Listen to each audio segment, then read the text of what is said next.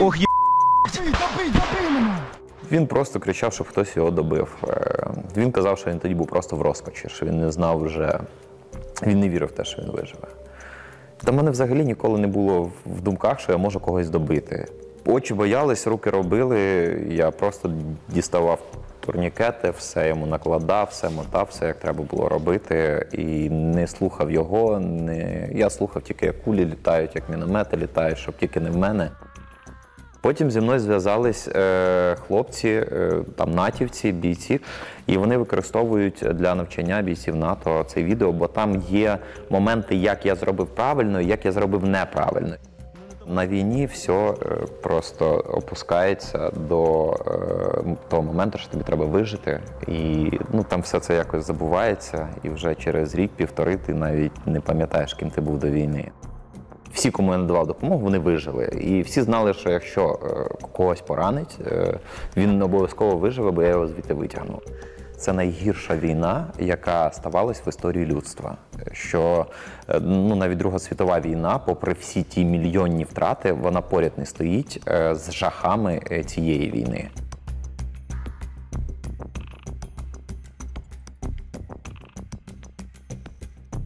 Звати мене Конопля Петро Володимирович. Я боєць 35-ї бригади морської піхоти, бойовий е, медик саме. Виконую обов'язки бойового медика. До війни працював актором, намагався бути режисером, ставив свою першу режисерську роботу, якої так і не сталося. До повномасштабного вторгнення я жив дуже прекрасне життя. І я мріяв поставити свою виставу. Мені залишалось там два тижні, аби я її вже здав. І починається війна, а я живу прямо біля порту. Е, В мене дома Кицька, і е, починають обстрілювати ППО десь зі сторони порту, починає обстрілювати небо. Е, Я взагалі не служив в армії ніколи. Я ніколи не тримав в руках зброю. Я ніколи не бачив, як навіть працює зброя, як воно стріляє. І коли у мене така панорама прямо на море. І е, починаються просто якісь зіркові війни по всьому небу. У мене кицька бігає по всій квартирі. Я намагаюся її спіймати, щоб втікти звідти, бо думаю, що ну от зараз прилетить, просто випадково, якийсь уламок, якась куля. Я бігав е, по квартирі, ловив кицьку, е, піймав кицьку, засунув її в куртку і їхав звідти якнайдалі. Дуже було страшно, я дуже перелякався, коли зрозумів, що почалась війна. Отак. І ну, перше, що мені е, спало на думку, це треба е, швидко від'їжджати е, з усіма своїми родичами, просто тікати. І, ну, якнайдалі. І був просто момент, коли я проїжджав повз, там повз блокпосту, на якому стояли хлопці, які мали б зустрічати перших ворогів е, на під'їзді до нашого міста. І я тоді побачив, що там стоять 23-24 рочки хлопці, геть молоді. Ну, ще у деяких щетина на обличчі не з'явилася. І я тоді думаю, ну оце так, що зараз півміста біжить, півміста пішло до війська, а ці хлопчики стоять нас охороняють, і я зараз буду або втечу, і вони ще вони зараз сюди зайдуть, або е, ну, е, не піду у військо, буду чекати, поки вони мене захистять. Я таки не поїхав. Е, я вирішив, що я не можу поїхати. Що, ну, от як я тут все зараз залишу. Е, Моя мама зараз за кордоном, моя сестра зараз за кордоном. Е, Я залишився тут, е, пішов до військкомату, кажу, беріть мене в військо, я готовий. Вони кажуть, у нас тут черга е, із бажаючих. Якщо хочеш, ми тебе запишемо в список. Вони записали мене в список.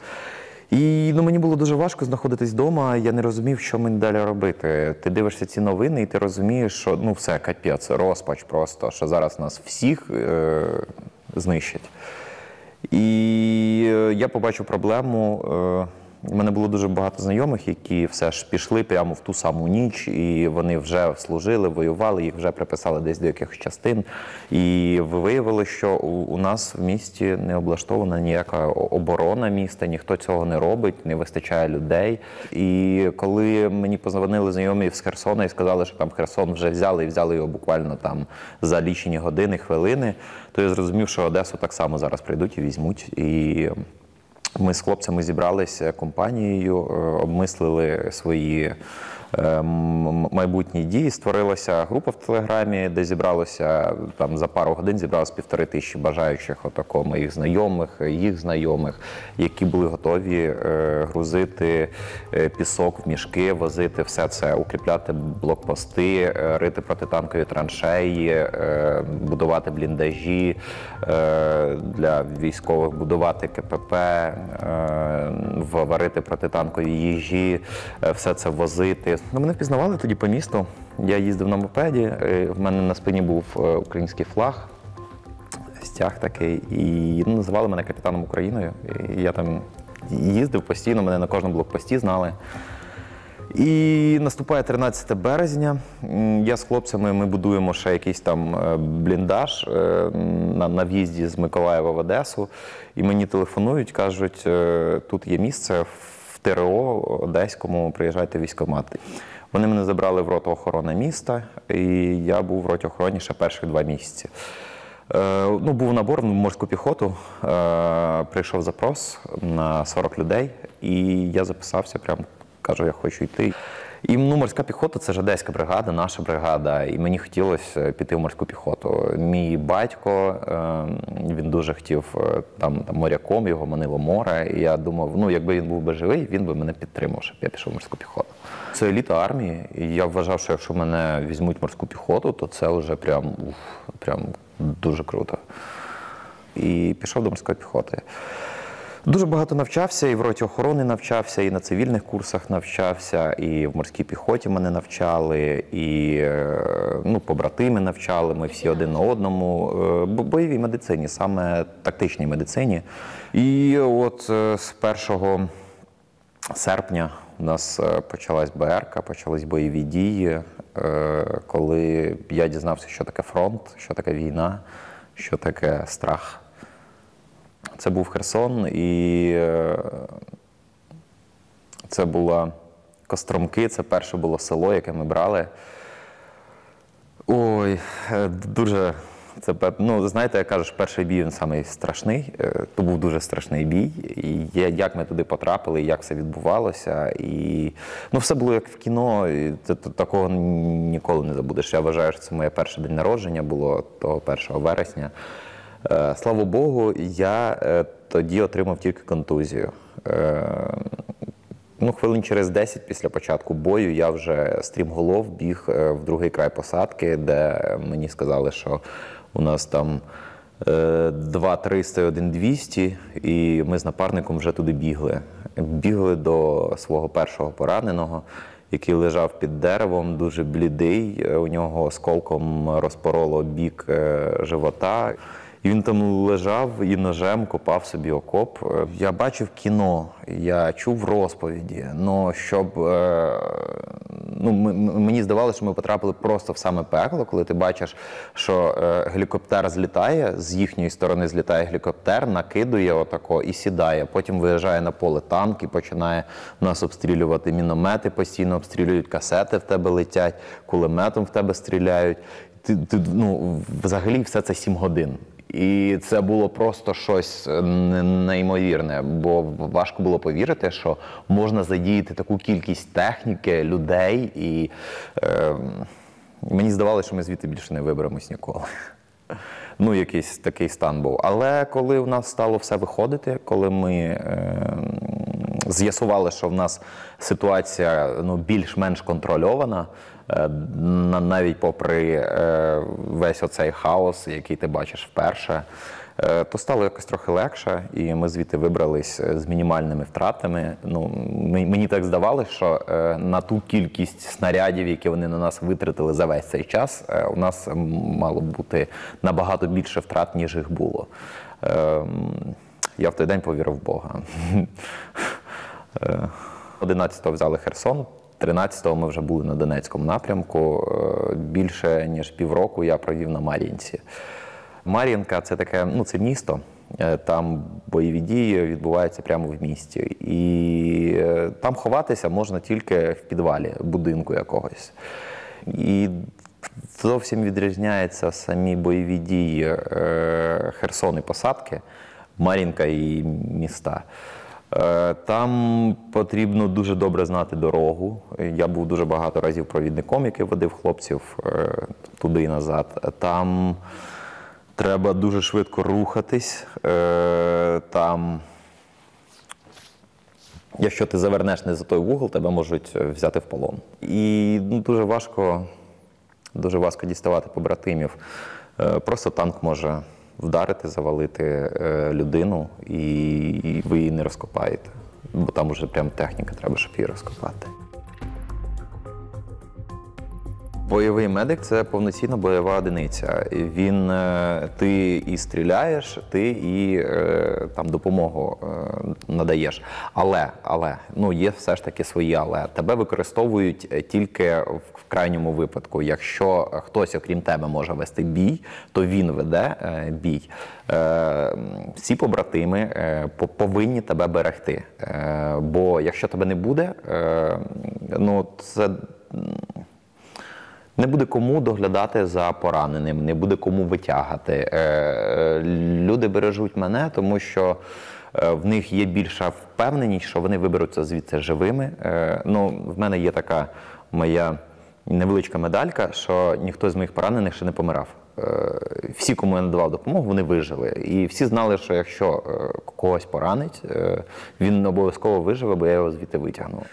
Я взагалом не розкриваю цю тему е, про свою участь в ближніх боях, але самий мій великий страх е, стався в ближньому бою. Це коли я надавав допомогу хлопцю, коли я його перев'язував і намагався врятувати. А на мене з кущів вилезло чотири, е, чотири ворога, чотири орка. І мені довелося використати зброю, причому я зовсім не очікував їх. Е, і в мене було два поранених, один біля одного. Я коли прибіг, я лишив свою сумку е, медичну біля першого пораненого, і свій автомат там теж лишив. І тут сталося так, що от вони просто вискочили зненацька на мене. І біля мене лежав е, кулемет ПКМ, е, кулемет Калашнікова. І я схопив того кулемета просто ну, від страху. Все, що, все, що всередині мене було, що нас зараз всіх просто вб'ють, і їх і мене. І е, ну, я просто постриг там все, що можна було постригти тим кулеметом. Буквально за хвилину, напевно, сестричку випустив. Це відео е, сталося 20 квітня, коли ми вже нас вже зняли з бойового розпорядження. Ми виїхали з Мар'їнки і мали би відпочивати якимось найближчим часом. Але ми вже сиділи три дні на сумках, зібрали всі свої речі, мали вже кудись переїжджати, е, мали на навчання якісь поїхати, і на передислокацію, перегрупування, на доукомплектацію. Ну, якось все це так називалося. І тут нам кажуть, що зараз е, на такому участку фронту е, біля Бахмуту стався прорив ворога, і е, там ну, нема кому закрити той прорив. І е, за- за- зараз з нашого підрозділу збирають групу, аби кинути її туди, щоб закрити цей прорив. І ну, група зібралася. Там майже всі їхали добровільно. Але з групою постійно повинен їхати медик. А тоді єдиний медик був це я. І так я кажу, я поїду, їде група, я поїду, поїхали. Ну, ми приїхали туди. Це був дуже важкий напрямок. По-перше, ми не знали тієї місцевості. Ми тільки приїхали з, іншої місцевості. Е, Дуже складна була обстановка, бо е, там дійсно був дуже міцний такий прорив. Ворог е, великою кількістю там наступив і вбили дуже багато наших попередників, які там були до того. І я тоді просто бачив всю цю історію так, що це майже не останній бій, в який от я прийшов. От я прямо для себе вирішив, що якщо я тут і помру, то е, я зроблю все від себе можливе. І, в принципі, ми тримали оборону так, як мали тримати. Ми йшли на зачистку посадки, ми потрапили в засідку, ми від цієї засідки відбилися, ми отримали перевагу і перемогу в цій засідці. Ми відступили до своїх е, окопів, е, але нас щільно накривали артою, і мені парадійки передали про поранених. Я побіг тих поранених пере, так, перев'язувати, відносувати на евакуацію. Після того, як я вже відніс поранених, я вже повертався назад. І почув, що нас обходять, е, що там мої хлопці ведуть бій, вони в окопах. е, Почув, що нас обходять. І, а там наш дрон літає. І так як він пояснив, що нас обходять якраз з тої сторони, де прямо я зараз знаходжусь. І в мене був напарник, е, якого я призначив напарником. Ми вирішили, що ми прямо тут станемо і будемо чекати, поки вони сюди підуть на обхід. Якщо підуть, то ми їх тут е, і кінчимо, або хоча б дамо знак е, хлопцям, де знаходиться ворог і куди треба вести вогонь. І, ми чекали на ворога. Ми вирішили, що ми почекаємо е, ворога. І от ми сіли в ту засідку, я поповнював собі патрони. І під час того, як ми от чекаємо, я поповнюю патрони, і я чую, що хтось кричить. Е, І саме ці два хлопці вони кричали, бо нас накривали артою, і там вони недалеко, в принципі, від мене лежали, метрів 30. Я залишив напарника на тому місці, де, він де- ми чекали ворога, а сам побіг е, на допомогу пораненим. І я чую, що вони кричать, і перше, що я кричу їм куди, куди. Там, ну, це там відео починається з того, що я кричу куди. Мені важливо було зрозуміти, де поранення у людини. І коли я зрозумів, що він не може мені відповісти, і я бачу, що в нього влучання прямо в лице, у нього уламком відірвало кусок щелепи, і поряд з ним, в п'яти метрах, лежало ще два хлопці. Один був дуже сильно поранений. У нього були порвані обидві руки, обидві ноги. У нього залетіло йому в тулуб декілька уламків, е, пробило одну легеню, е, порізало біля тазової кості є... Добий, добий, добий мене! І він кричить: добий мене. Ну він там вже лежав, і він бачив, в якому він стані. Е, Він ну ми вже потім не поговорили. Він каже: Слухай, я розумів, що мене звідси ніхто вже не витягне, що евакуація далеко, що ніхто мені не надасть більше допомогу. Я каже, тільки не хотів е, мучитись і повільно помирати. Тому я просив, щоб мене хтось добив уже. Е, там всі хлопці навколо контужені, до найближчих далеко. І він просто кричав, щоб хтось його добив. Е, Він казав, що він тоді був просто в розпачі, що він не знав вже, він не вірив в те, що він виживе. Та мене взагалі ніколи не було в- думках, що я можу когось добити, що отак буде лежати людина і просити його добити, а я візьму і доб'ю. Е, Я тоді, в в якийсь навіть момент, я тоді думав, що він буде інвалідом до кінця е, життя. Але очі боялись, руки робили. Я просто діставав турнікети, все йому накладав, все мотав, все як треба було робити. І не слухав його. Не... Я слухав тільки, як кулі літають, як міномети літають, щоб тільки не в мене.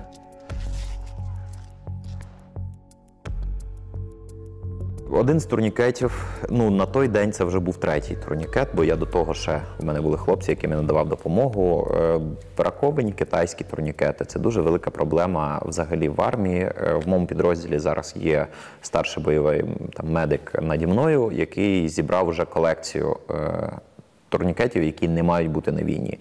І е, я, закликаю перевіряти е, всіх, е, хто передає ці турнікети військовим, волонтери чи лікарі, щоб вони перевіряли ці турнікети на якість. Бо я би саджав за таке.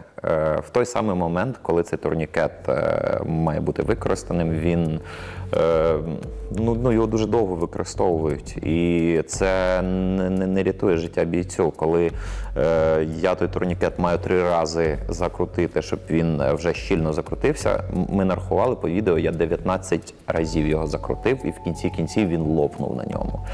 Е, Потім такий самий турнікет дістався мені, коли вже я отримав поранення.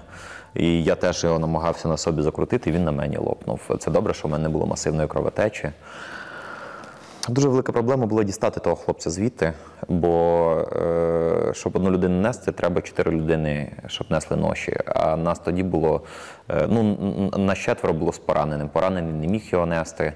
І ми чекали четверту людину, і це теж дуже велика проблема в війську. Це нормальні ноші, бо в нас були м'які ноші, які дуже легко переносити. Які в мене ну в мене там було їх штуки три відразу на моїй там медичній сумці. Вони маленькі, компактні, їх переносити зручно, але незручно ними користуватись. І вже після цього відео е, от нам передали е, такі пластикові ноші, вони складаються, але ти можеш одну людину на них погрузити і можеш сам її звідти витягти. Тобто ти її прямо тягнеш за собою, вона скользить по траві, по болоту, по мокрому, по снігу. Самі круті ноші, які я взагалі бачив.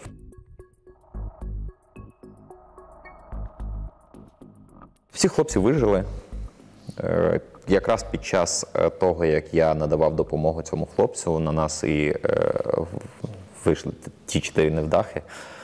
Е, Або я щасливчик, або вони невдахи, бо я їх встиг побачити. І ну, напевне, це був один з моїх найжахливіших виходів, е, бо поранених за весь час в мене було дуже багато, але конкретно такої, таких обставин е, в мене ще не було на війні, коли б я тако під, під кулями, під тиском. І вже коли ми виносили його, цього пораненого, важкого, то прилетіло і мені. Пробило мені наскрізь ногу, залишилось ще 5 уламків. І Ну, я проходив весь цей час, е, більше трьох місяців проходив лікування. Е, Зараз я пройшов е, ВЛК на придатність, і мене признали непридатним до служби в морській піхоті, бо морська піхота це високомобільні війська, і там з деякими проблемами служити не можна. Тому зараз я маю на меті е, працювати інструктором, е, готувати нових бойових медиків, які б могли б замінити мене, які б могли б е, е, працювати і рятувати далі хлопців. Я з усіма хлопцями, як, з якими мені доводилось працювати, е, я з усіма на зв'язку. Е, З деякими я прямо до них приїжджаю. Як до цього, я приїжджав до нього прямо в лікарню, оглядав його. Ну і зараз я йому продовжую допомагати. Він ще не скоро повернеться. Йому ще дуже довге лікування, пересадка шкіри, пересадка м'язів, е, імпланти, реабілітація, щоб він ходити взагалі міг. Я показував відео лікарям, які вже працювали зі мною з пораненим, е, там, хірургами. Я показую, кажуть, ну слухай, руку йому точно відріжуть, ногу теж, ну, скоріш за все, відріжуть. Ну, а інше, якщо пощастить, то йому ще пошиють. І я вже виклав те відео, бо кажу, ну я не можу знайти цих хлопців. Якщо хтось, можливо, е, знає якусь інформацію, е, то скажіть мені, будь ласка. І те відео дуже швидко розлетілося інтернетом. Його почали шерити, з ним почали створювати тіктоки, з ним почали його почали викладати в себе і е, вороги на телеграм-каналах, десь навіть на їхньому телебаченні щось там пролетіло, і на нашому телебаченні. Через якийсь певний час е, все ж таки зі мною зв'язався його брат. Е, Бо він нічого не написати не міг. Вже потім знайшли ту групу в Телеграмі, вона називається Бойова конопля. Це там ну, група, де я показую все, що я роблю на фронті, е, про моїх побратимів на фронті, де ми збираємо на тепловізори, на мавіки, на, е, ну, на різні прилади для моїх хлопців.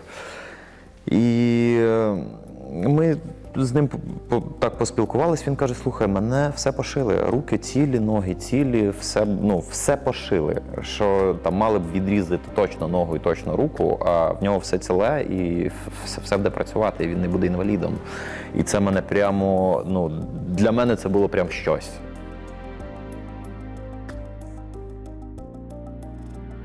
Спочатку мені почали там писати в коментарях е, американці, вони не все розуміли, що там е, говорять на тому відео. Потім хтось з них взяв і виклав це відео на американський стрімінговий сервіс Reddit і перевів його дослівно. Потім зі мною зв'язались е, хлопці, е, там натівці, бійці, кажуть, а можна ми будемо використовувати ваше відео для навчання? І я кажу, ну а як я можу заборонити? Воно вже в інтернеті. Ну, типу, ми хочемо, щоб ви написали прямо письмово, так я даю згоду, е, бо для них це було важливо. І вони використовують це відео, е, ну тобто вони моделюють конкретну ситуацію, от як ця, що там треба накласти так багато турнікетів, і вони надягають навіть навушники посібники на бійця, щоб той чув всі ці постріли, міномети, щоб він реагував на все це. І вони використовують для навчання бійців НАТО це відео, бо там є моменти, як я зробив правильно, і як я зробив неправильно. І це відео побачила спільнота бойових медиків України, і вони почали один між одним його розкидувати якось. І мені дуже багато водночас написало різних медиків, е, що вони по цьому відео, е, ну це як мануал, вони почали там навчати своїх е, людей, показувати своїм бійцям. І це стало прямо ну, таким навчальним посібником.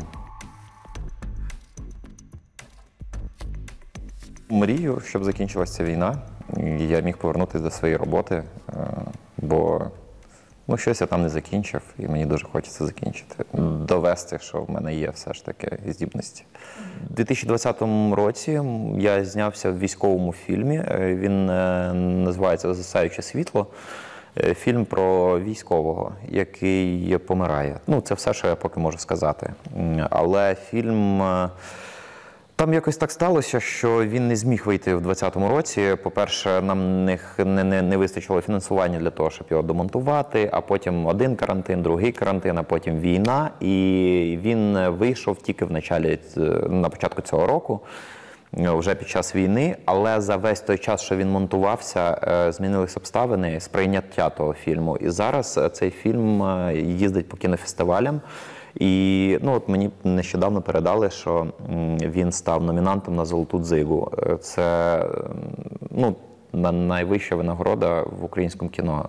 Загалом я думаю, що мене пошкодилась трохи пам'ять е, після всіх цих контузій, бо в мене, ну так, щоб порахувати, щоб конкретно знати, то їх було три. А так, щоб не рахувати, то напевно трошки більше.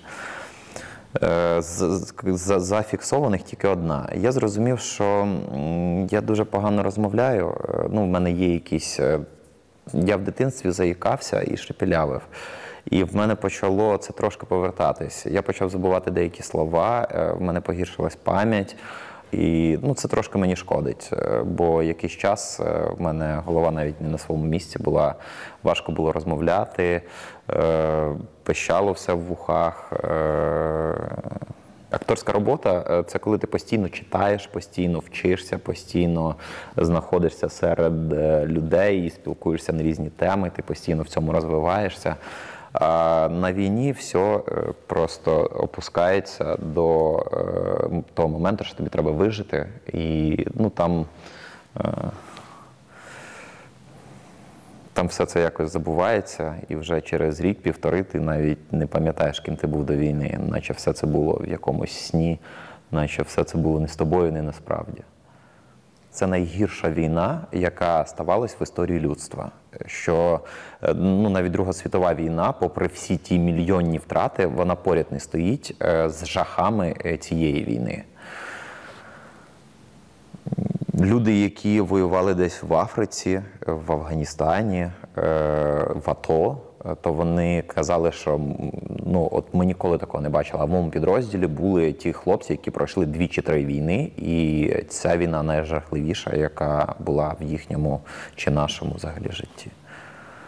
І ем, ну, в мене якось був знайомий, і він каже: типу, Петро, а, а заради чого ти підеш воювати? А що тобі твоя країна дала? А вона тобі дала квартиру, а вона тобі дала роботу, а вона що тобі дала твоя країна? Що країна має за мною бігати і щось мені має давати, я сам піду і сам візьму все, що мені належить. І я тоді зрозумів, що зараз моя країна хоче, щоб я її захистив. Що зараз е, от вона такому важливому моменті, коли я маю е, там вибрати її майбутнє, і що країна мені ще нічого не винна, тільки тому, що я тут народився. Коли я її захищу, коли е, я побудую ту країну, яку я хочу побудувати і бачити, тоді я вже буду казати, що от е, я все зробив, а країна мені нічого не дала. Я пішов і взяв все, що хотів. Е, І зараз я вважаю, що справжні сини України, які пішли її захищати, вони йдуть і беруть, вони не чекають, поки їм хтось щось дасть.